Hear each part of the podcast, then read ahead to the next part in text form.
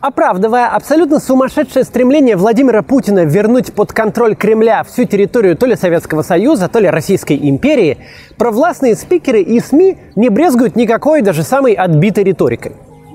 История и историческая правда, столь любимые Путиным, перекраиваются в итоге похлеще истории Океании у Оруэлла. 24 февраля Путин заявляет, что Украина – это государство, искусственно созданное Лениным – а сегодня из некоторых учебников уже собираются убрать термин «Киевская Русь». Так часто бывает в авторитарных режимах. Идея уровня конспирологических роликов на самых отбитых YouTube-каналах, абсолютно маргинальная идея с точки зрения науки, бодро становится мейнстримом. Если эта идея нужна, чтобы власти для политических целей что-то там ей объяснили. Есть в ряду всех этих странных историй и такая концепция, что, мол, украинский язык, а заодно еще и белорусский, либо не языки вовсе, а только диалекты русского, либо, ладно уж, самостоятельные языки, но от русского произошли. Возможно, произошли искусственно. Зампред Госдумы Петр Толстой еще три года назад заявлял, Законом теперь устанавливается и свой искусственный язык, не имеющий даже литературной нормы на всей территории Украины – а теперь Маргарита Симонян и вовсе заявляет, что не отдаст украинский язык, который называет э, суржиком Зеленскому. Как будто тот действительно пытается что-то у нее отобрать. Давайте попробуем сегодня кратко разобраться, как и откуда произошли три наших языка – украинский, белорусский и русский. Что у них общего, а что разного. Почему украинцы и белорусы хорошо понимают друг друга, а еще поляков. А мы их языки практически не можем понять совсем. И если хоть что-то правдивое – в том, о чем пытается говорить пропаганда. Давайте разбираться.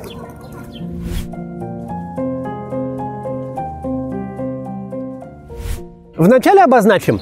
Русский, белорусский и украинский с точки зрения лингвистики – это абсолютно точно три разных самостоятельных языка.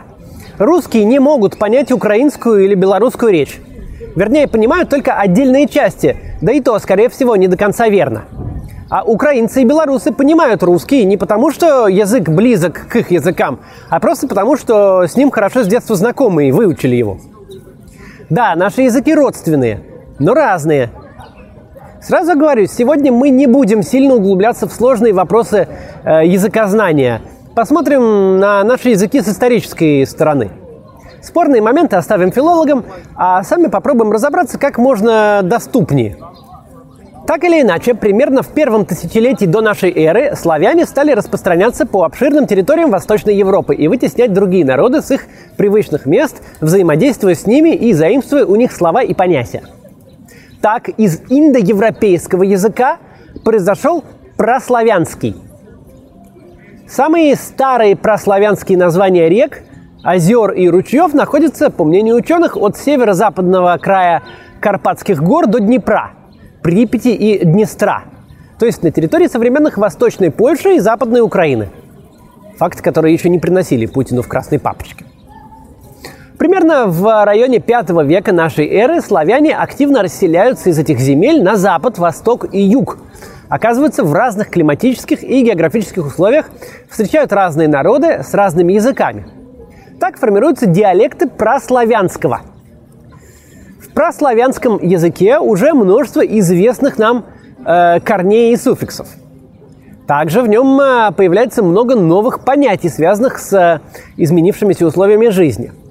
Одна из самых известных и занятных э, черт тогдашней лексики, которая сохранилась во всех современных славянских языках, это исчезновение некоторых слов из-за сакральных запретов. Так мы потеряли настоящее название для медведя и дуба, потому что их подлинные имена были табуированы у древних славян. Еще в прославянском было двойственное число, которое потом исчезло практически везде. Ну, то есть, чтобы сказать, что у меня не один кот и не пять, а именно два кота, э, было отдельное слово. Примерно в восьмом веке появляются первые славянские государства, и из диалектов прославянского получаются языки западных, южных и восточных славян. Вот эти. Но все эти народы еще несколько сотен лет смогут понимать друг друга без переводчиков – Западнославянские языки сейчас это польский, чешский и словацкий. Южнославянские языки э, в Болгарии, Македонии, бывшей Югославии. А восточнославянские, как несложно догадаться, это украинский, белорусский и русский. Плюс-минус тогда же, в 8-9 веках, появляется Древняя Русь. Общий язык для всех восточных славян э, в тот период принято называть древнерусским или общевосточнославянским. На древнерусском этом или общевосточнославянском говорили от Киева до Новгорода, от Галича до Владимира и прекрасно понимали друг друга. Тут надо сказать, что Новгород будет независим от остальной Руси еще довольно долго, и в нем сформируется свой диалект, который окажет серьезное влияние на русский язык. Следующий важный момент в истории наших языков – это, конечно, появление письменности. Изобрели ее, как всем известно со школы, Кирилл и Мефодий. Мы привыкли, что про них рассказывается в учебнике, но на Руси Кирилл и Мефодий никогда не были, и даже свой письменный язык сделали на основе э, не древнерусского, а на основе языка южных славян. Алфавит, созданный Кириллом и Мефодием, называется глаголица. Прочитать его буквы без подготовки невозможно – но именно так выглядит первый славянский алфавит, на котором э, был записан первый перевод Библии с греческого на южнославянские языки. С этого момента появляется новый язык, который принято называть старославянским. Знакомую нам кириллицу придумают позже, причем, судя по всему, уже ученики того самого Кирилла. Буквы кириллицы ближе к греческим, а алфавит проще для усвоения. Именно кириллицей написаны старославянские христианские тексты – тем временем в 988 году князь Владимир в Киеве крестит Русь. Старославянский становится основным письменным языком на Руси и с тех пор чаще называется церковнославянским, так как все первые тексты на нем религиозные. Ну и, конечно, такой удобный инструмент, как письменность, ненадолго останется собственностью церкви. Уже в XI веке кириллицы пишут э, законы, затем письма, договоры и мелкие записки – из-за этого в церковнославянский попадет много разговорных слов из древнерусского и наоборот. Куча слов, которые мы используем каждый день, такие как «глава» или «враг», это слова из церковнославянского. То есть пришли к нам от южных славян. Много слов и корней в наши языки привнесла Золотая Орда, а тогдашний период раздробленности укреплял различия между диалектами общевосточнославянского языка – но для нашего сегодняшнего разговора самые важные события начинаются позже, в XIV веке, когда территории современных Украины и Беларуси вошли в состав Великого княжества Литовского или Литовской Руси. До XIV века почти все говорящие на диалектах древнерусского языка понимали друг друга – но после раздела восточнославянских земель на, как сказали бы сейчас, сферы влияния Руси Литовской и Руси Московской, украинский, белорусский и русский языки пошли разными дорогами. Оказавшись под властью Литвы, будущие украинцы и белорусы получили новый письменный язык – западно-русский, который э, появился, очень грубо говоря, путем выделения полесского, то есть белорусского диалекта из древнерусского языка. Западно-русский стал официальным письменным языком Великого княжества Литовского. Он развивался параллельно украинскому и белорусскому разговорным диалектам, влиял на них и заимствовал у них. То есть, еще раз, Литва подчиняет себе Беларусь и Украину, а потом делает их язык государственным.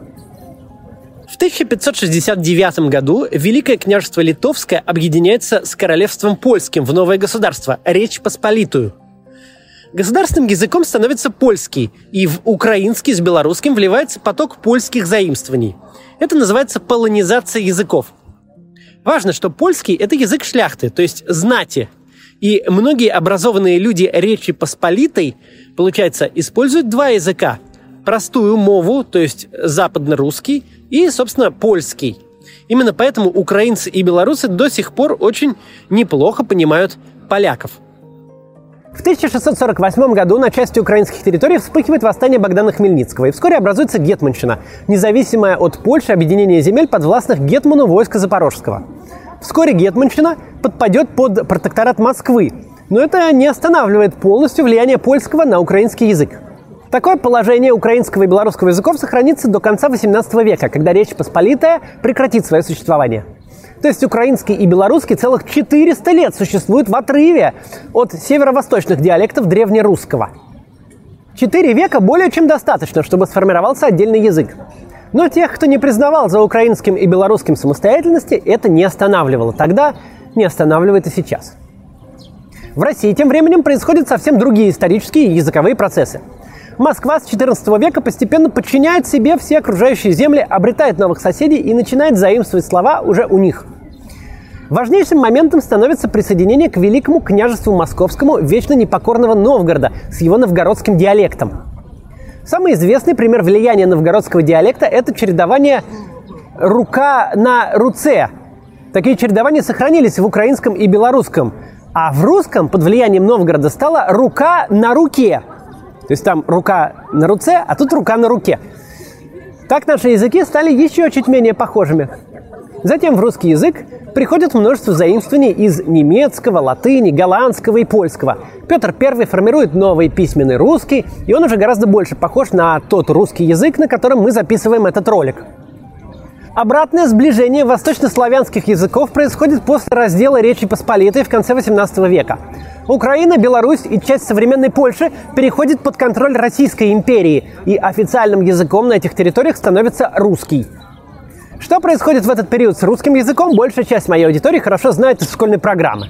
Ломоносов и его три штиля русского письменного языка, проза Пушкина, в которой фактически изобретается современный нам литературный русский. А вот для украинского и белорусского языков имперский период был куда более тяжелым. Русский не только оказывает сильнейшее влияние на оба языка, меняя их. Тогдашние российские власти не признают за белорусским и украинским языками самостоятельности и официально называют их белорусским и малорусским наречиями русского языка. Даже Тарас Шевченко вынужден опубликовать свой знаменитый украинский букварь под названием «Букварь южно-русский». Да, Гоголь своими вечерами на хуторе близ Диканьки и Миргородом привносит в русский и делает модными отдельные украинские слова и выражения.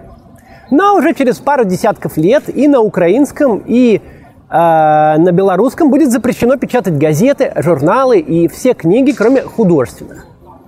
Да и национальную билетристику по большей части будет зарезать цензура – запрет относительно украинского языка введен э, Валуевским циркуляром, который был высочайше одобрен и выражал позицию российского правительства. Сам автор циркуляра, министр внутренних дел Российской империи Валуев, пишет, большинство малоросов сами весьма основательно доказывают, что никакого особенно малороссийского языка не было, нет и быть не может, и что наречие их, употребляемое э, простонародьем, есть тот же русский язык, испорченный влиянием на него Польши. Узнаете риторику? Просто вылитый Петр Толстой или, страшно сказать, депутат Госдумы Анатолий Вассерман. Тоже любитель поговорить о том, что украинский язык придуман искусственно из русского и польского.